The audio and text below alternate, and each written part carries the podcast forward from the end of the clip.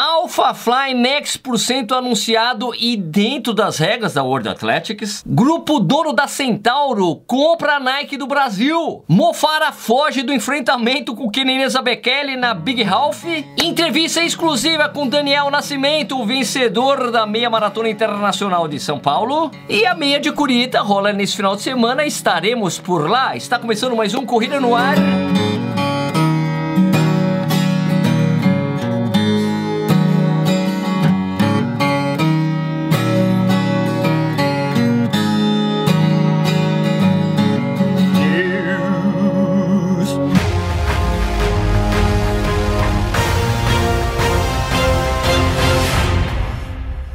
Opa, seja bem-vindo ou bem-vinda ao Corrida no Ar. Meu nome é Sérgio Rocha, esse aqui é o Corrida no Ar News, a sua dose de notícias do universo da corrida e hoje é dia 6 de fevereiro de 2020. Eu vou participar da meia de Curita nesse final de semana lá em Curitiba, uma prova do pessoal lá da Global Vita. Eu estarei na Expo da prova vendendo o livro 100 coisas que todo corredor deveria saber. Você quer saber qual é o horário que eu estarei por lá? Eu vou bater o ponto, mano. A Expo vai ser na Decathlon Torres, né? E eu vou estar na sexta-feira, dia 7, das 10 às 21 horas horas. E no sábado, dia 8, das 9 às 17. Estarei lá. Enquanto tiver livro, estarei por lá, meu amigo. Eu só devo voltar para Curitiba na maratona. Então, se você quiser comprar o livro com dedicatória, tchan, tchan, aproveita e passa lá na Decato. A gente troca uma ideia, eu faço a dedicatória para você, a gente tira foto, essas coisas. Sérgio, você vai para quanto na prova? Ih, rapaz, tô desencanado. Tô desencanado, uma fase bem desencanada minha. Eu tô no período de base, eu vou de boa, tá? Vai ser tipo um treino de luxo. Mas no domingo, às 16 horas, eu combinei com o pessoal da V8 de se encontrar para tomar uma cerveja, conversar conversar sobre corrida na Casa da Birra. Sabe onde fica a Casa da Birra? Pera aí, eu sei aqui. Avenida Manuel Ribas, 6047. A gente toma uma cerveja, a gente fala sobre corrida. Se você quiser comprar o livro e ainda tiver, eu vendo pra você lá o livro, faça dedicatória, essas coisas, beleza? Vamos lá trocar uma ideia sobre corrida lá na Casa da Birra, tomar uma cerveja. Coisa que eu odeio fazer. Bom, então a gente se vê em Curitiba, ou na Expo, ou na prova, ou na Casa da Birra, certo? Tá difícil você não encontrar comigo dessa vez, viu? E o que era previsto aconteceu. Apenas uma semana após o anúncio das novas regras de calçados esportivos pela World Athletics, a Nike anuncia o Alpha Fly Next Percent, um tênis que já está adequado às novas regras. Que coincidência, hein? De acordo com a revista Runner's World americana, né, esse tênis, o tamanho 8.5, 8,5, né, ele tem 39,5 milímetros de altura, então fica dentro dos 40 milímetros permitidos pela World Athletics, e ele só tem uma placa de fibra de carbono, né, e não as três que supostamente aquele tênis usado usado pelo Yuji Kipchoge no Ineos 59 teria. Tem gente dizendo que esse tênis aí vai custar por volta de 300 dólares, então eu chuto que aqui no Brasil ele virá por 2 mil reais. Esse tênis estará disponível de forma limitada, claro, como sempre, no dia 29 de fevereiro no site da Nike, só para membros, né? E com certeza ele vai evaporar em alguns minutos, como já acontece, né? Agora que tá valendo esse negócio de tênis gigante aí, com placa de fibra de carbono, o lema das outras marcas é adapte-se ou morra, né, meu amigo? Agora a única dúvida que fica pra para mim é o seguinte, né? As regras da World Athletics não eram para determinar como seriam os tênis. Com esse lançamento, uma semana depois das regras da World Athletics, não parece que foi esse tênis que determinou as regras? É, eu sei, eu falei que eu ia parar com esse mimimi, mas eu não consigo, mano, eu não consigo.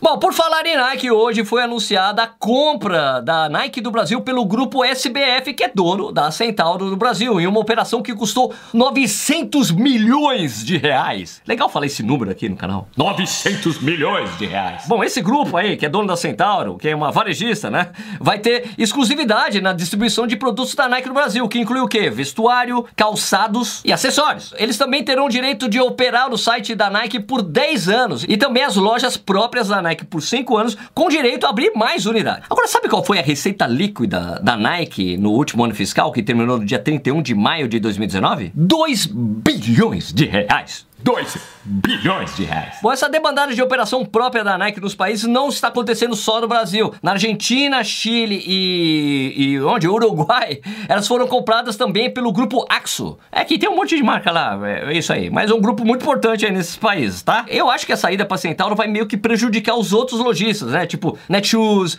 lojas especializadas, porque na verdade você vai começar a negociar com uma marca que é concorrente sua, né? Não a Nike, mas a Centauro, que é concorrente na venda, né? Vai ser esquisita essa operação aí. Vamos ver a longo prazo o que será disso aí.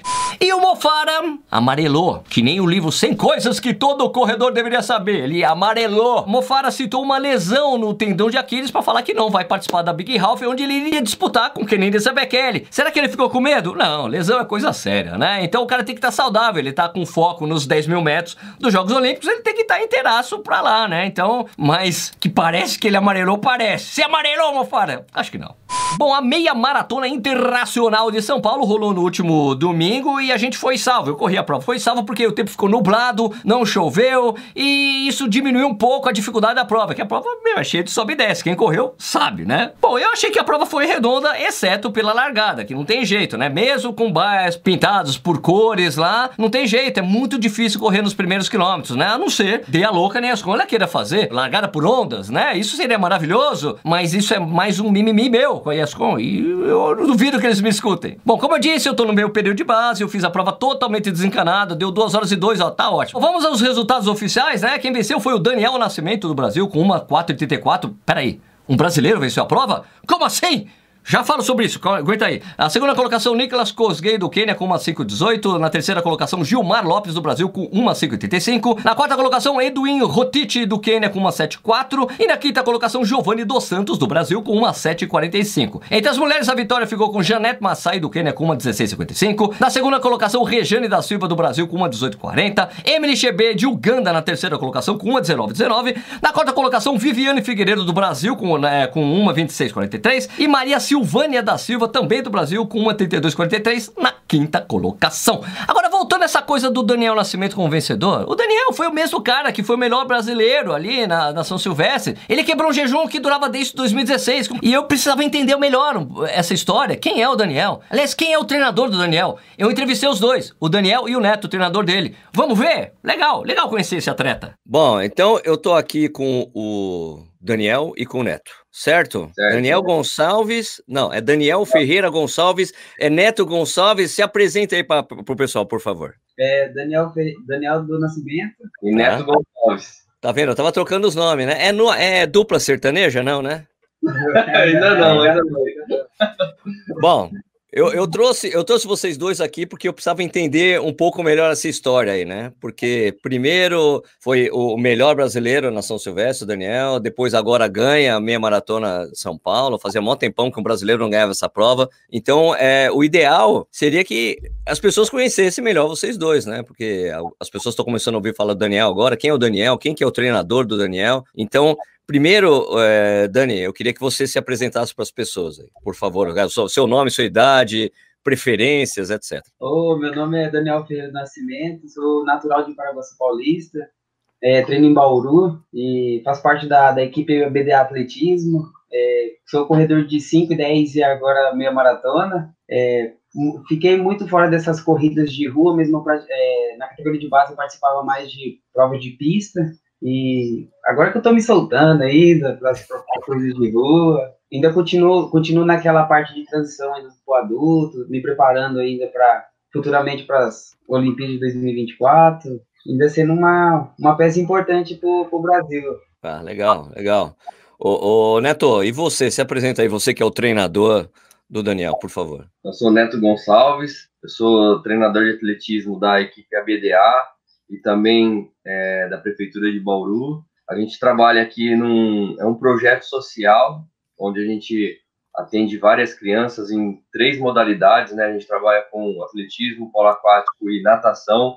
Eu sou treinador de atletismo e um dos treinadores aqui da equipe, né? E a gente tem as crianças, trabalha com a, forma, a iniciação com as crianças até os atletas que representam a equipe, né? Eu sou responsável pela pela equipe de treinamento que, que compete em, em campeonatos brasileiros, campeonatos estaduais, e a gente vem trabalhando aí faz seis anos, né, no, no como treinador de atletismo, e a gente está crescendo, né, degrau por degrau aí, buscando sempre evoluir. Daniel, por que você começou a praticar atletismo? Eu comecei, na verdade, no, no futebol, e Ah, então fazia, fazia fartlek o tempo todo, né? Então tá bom. Já. É, ficava lá pra lá, pra cá, pra lá. Aí o treinador falou, cara, vai correr que é o seu forte. Aí foi aí que eu iniciei no, no atletismo. Fui me adaptando. Aí depois que eu descobri que era bom na, é, ainda até para descobrir para ser fundista, eu fiz muitas, muitas provas, ainda até conhecer o fundo. Tá, você fez todas as disciplinas de atletismo, essa coisa, essa formação mais geral, assim, então? Sim, acabei fazendo vários, tive lançamentos de dardo, salto em distância. É marcha atlética? Até, até marcha atlética também. É marcha atlética, rapaz? Mas marcha atlética dói muito, cara. ah, eu sei, eu sei. Eu tenho uns amigos que fazem. E acabei destacando mais nas provas de fundo. Foi aí que iniciou tudo. Comecei nas provas de mil, mil, três mil metros rasos. E já vim destacando, já sendo campeão sul-americano, brasileiro. Ah, então, isso é importante dizer, né? Você é campeão sul-americano e brasileiro de 1.500, é isso? Não, de, de 3 mil, de 3 mil. 3 mil com obstáculo e 2 mil com obstáculo também. Você acha que a marcha dói mais que os 3 mil com obstáculos? A marcha dói muito, porque de, de 20 tem a categoria é 20 a 50 quilômetros. Uma vez eu fiquei com um marchador assim, a gente é, é, morando na altitude, andando junto. Ele tava marchando, ele falou, cara, vou rodar em 6 horas aí, tem como quando lá pra você me dar uma aguinha? Eu falei, cara, você vai ficar 6 horas marchando? Aí ele disse, acho que 50 quilômetros a gente é igual maratona, que é só duas horinhas e acabou. Não é nada, né? Bom, ô, Neto, como é que foi aparecer esse cara para treinar, para você treinar? Quanto tempo você treina ele? Você treina desde o início? Como é que funcionou? Como é que começou essa relação aí? Não, é, a gente está trabalhando junto desde maio de, do ano passado, né? Então nós temos aí nove meses que estamos trabalhando junto. Mas eu já conheci o Daniel desde lá em Paraguaçu, o professor Evandro e Carregiani, né? Carregiani. Depois ele passou pela Orcamp com o Alex. E a gente viu todas as conquistas dele, né?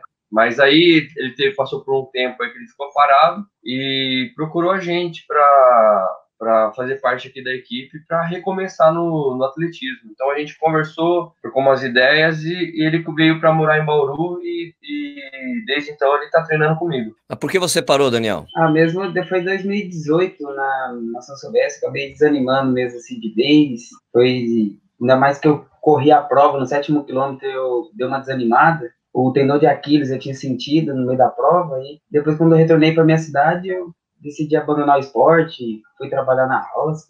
Aí depois que depois minha mãe foi me dando conselho, cara, você tem que voltar a correr, que isso daí, é, essa corrida eu falava não. E fiquei nessa brincadeira, assim, insistindo nessa de não querer voltar uns quatro meses e mesmo trabalhando ainda. Aí foi aí que eu liguei pro Neto e ele marcou um dia pra gente conversar aqui na VDA e depois daí agora é só só alegria. Só alegria.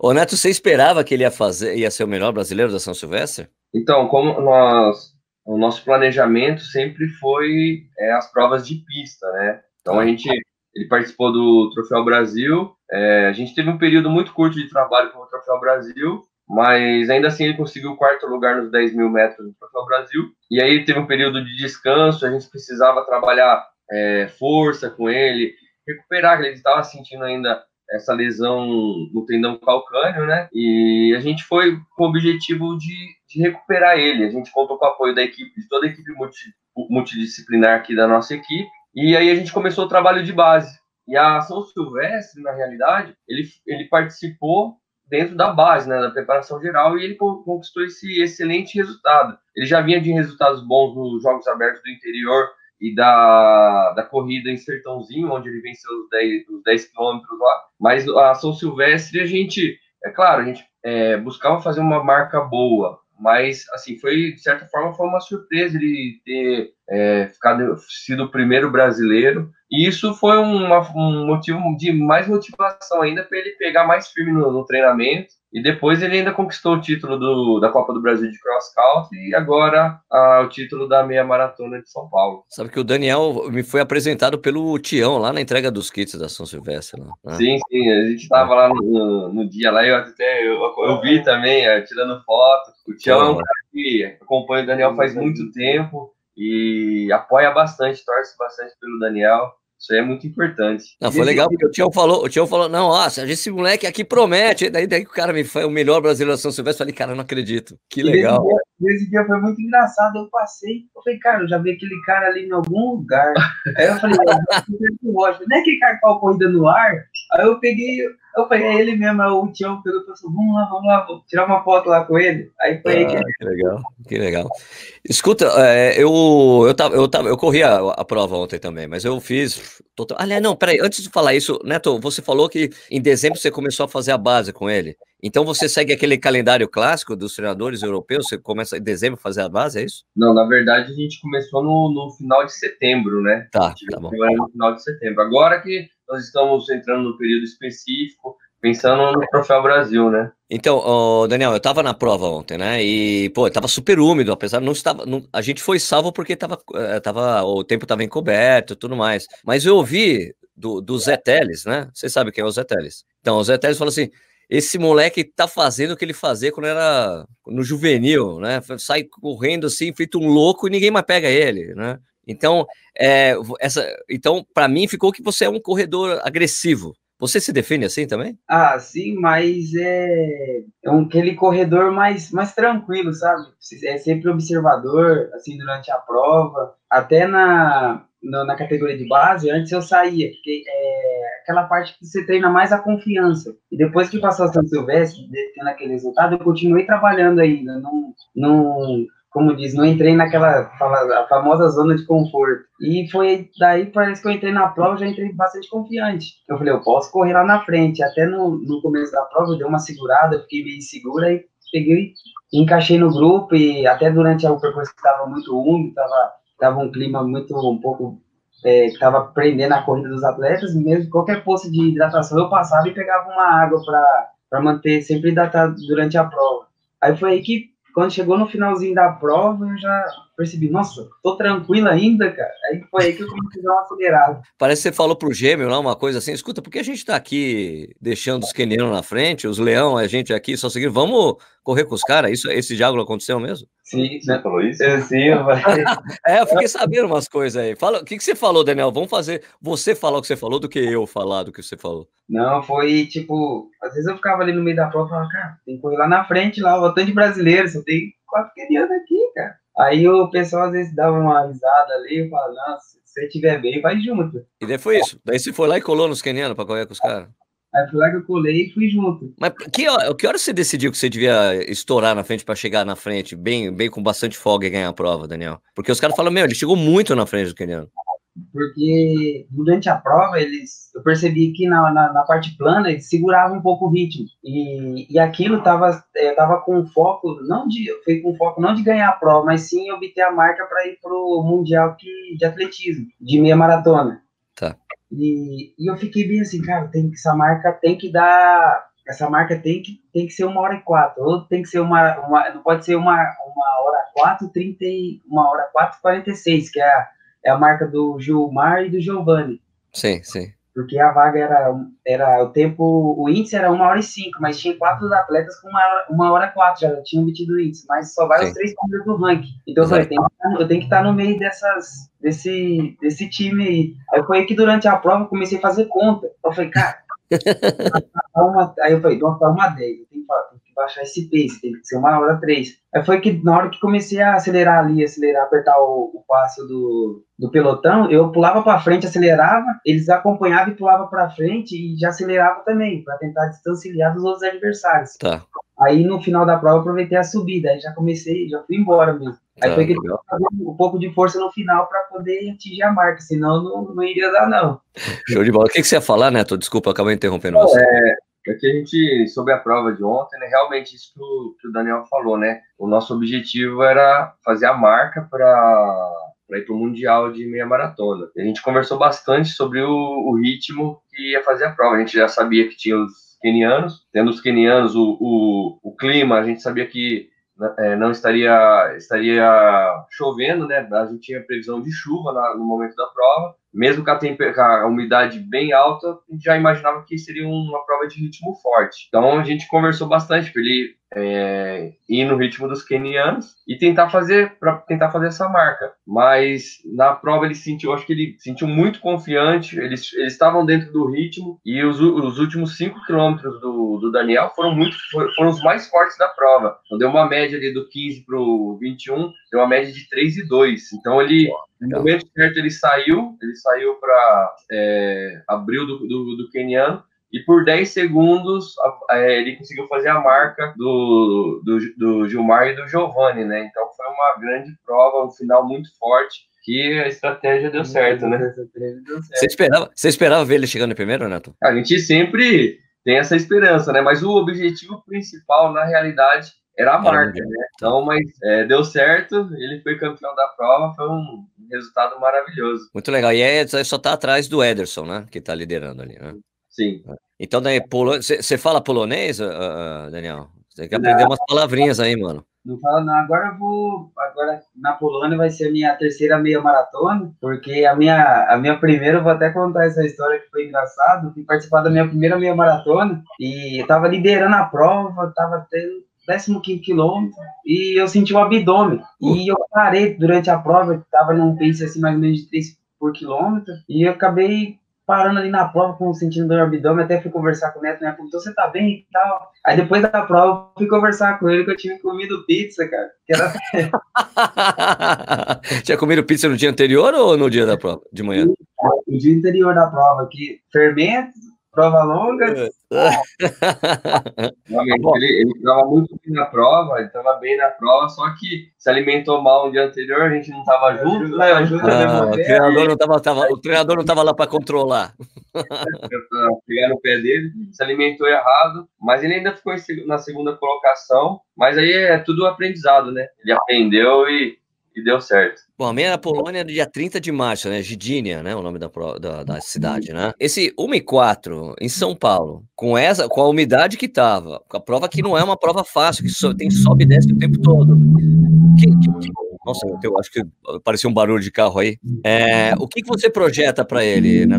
Você acha que ele consegue chegar em uma, é, assim, projetar para carreira, assim, né? Para carreira. Você acha que ele consegue fazer abaixo de, de uma hora? Então, é, como eu falo sempre para ele, né? A gente está trabalhando passo a passo, degrau por degrau. A gente tem agora aí a Copa Pan-Americana de Cross Country, que ele vai participar representando o Brasil no Canadá e a gente vai começar a fazer o planejamento para essa competição. Mas o Daniel é um grande talento, é, todo mundo sabe e a gente vai trabalhar com todo cuidado no dia a dia. Lógico, a gente vai fazer o planejamento, a gente já tem pensa lá na frente, no, nos Jogos Olímpicos 2024, daqui a quatro anos, mas a gente tem certeza que ele vai fazer um grande resultado nas provas que ele se especializar. Com certeza ele Não, desculpa, eu não queria te interromper. Pode terminar, pode terminar, Neto. Sim, sim, ele vai, com certeza ele, trabalhando certinho, direitinho, seguindo o planejamento, ele vai fazer grandes resultados nas provas que ele se especializar. Quantos anos você tem, Daniel? Eu tenho 21 anos. Legal. Então, nas Olimpíadas, então o, o foco hoje, não, vamos pensar em Olimpíadas. Vocês estão pensando nos 5 mil e 10 mil? É isso? No momento, a gente está pensando, a prova, a, o foco do Daniel é 5 mil e 10 mil metros. Tá. Pra, é, assim, o objetivo nosso é dele para esse ano é melhorar a marca nessas provas. Quanto, qual que é o seu melhor tempo nos 10 mil, Daniel? No 10 mil é 29,13. 29,13? 29 minutos e 13. E ah. nos 5 quilômetros, 14, 14 10. Mas foi na, na, na passagem ali do, da São Silvestre, na rua, mas a pista ah, dá tá. uma diferença. Poxa, é, então, para o futuro é isso, então. Olimpíada, fazer essa, é, esse planejamento do Pan-Americano, fazer essa meia do Mundial. Então, nada, se, nada com pressa, né, Neto? Não, é, é por a gente estar tá trabalhando há pouco tempo, né? É, foi só nove meses aí que a gente está trabalhando. ainda estou conhecendo o Daniel, ele está me conhecendo. Então a gente vai trabalhar no passo a passo. Com certeza a gente vai planejar a longo prazo, mas no momento a gente está trabalhando no dia a dia, com tranquilidade, com calma, com paciência. Pô, cara, então, ó, eu queria agradecer o tempo de vocês aí, pô, queria é, parabenizar vocês dois de novo por esse resultado fantástico. E, pô, aí agora que eu já conhecia, tinha conhecido pessoalmente o Daniel, agora conhecendo o Neto, agora dá para torcer tranquilamente para vocês dois, cara. Oh, que isso, muito obrigado aí. Mesmo foi até bom também te conhecer pessoalmente, porque eu falar, pô, eu vi, eu via sempre, eu sigo você no, no, no YouTube, até falo pro cara, oh, eu vou conhecer esse cara aqui, olha que ele faz os corredores. Eu agradeço também a oportunidade aí de estar conversando aí com você e com, com o público, né, é, os seguidores. Queria mandar um abraço a todos os corredores do Brasil aí, pessoal aqui de Bauru, da minha equipe a VDA aí, e vamos em frente. Então a gente se vê na corrida do batalhão, hein? Porque esse ano deve ter de novo, eu provavelmente vou para a corrida do batalhão em Bauru. Sim, com certeza. Uma corrida já tradicional em Bauru. Show de bola. Então, obrigado, galera. Obrigado aí por vocês terem concedido essa entrevista para mim. Valeu, forte abraço. Valeu. Então é isso, o Corrida no News, que é a sua dose de notícias do universo da corrida fica por aqui. A gente volta a qualquer momento com uma notícia urgente ou não. Esse universo maravilhoso da corrida de rua. Se você gostou desse vídeo, dê um joinha, se inscreva no canal, siga o Corrida no Ar nas mídias sociais. Você pode ajudar financeiramente que a gente faz por aqui. Passa você lá em padrim.com.br barra Corrida no Ar, que você vai ver lá como é que funciona. Você pode se tornar membro do canal. Você ajuda a gente já com 8 reais por mês. Você assistiu esse vídeo até agora? Obrigado e até a próxima. Fui!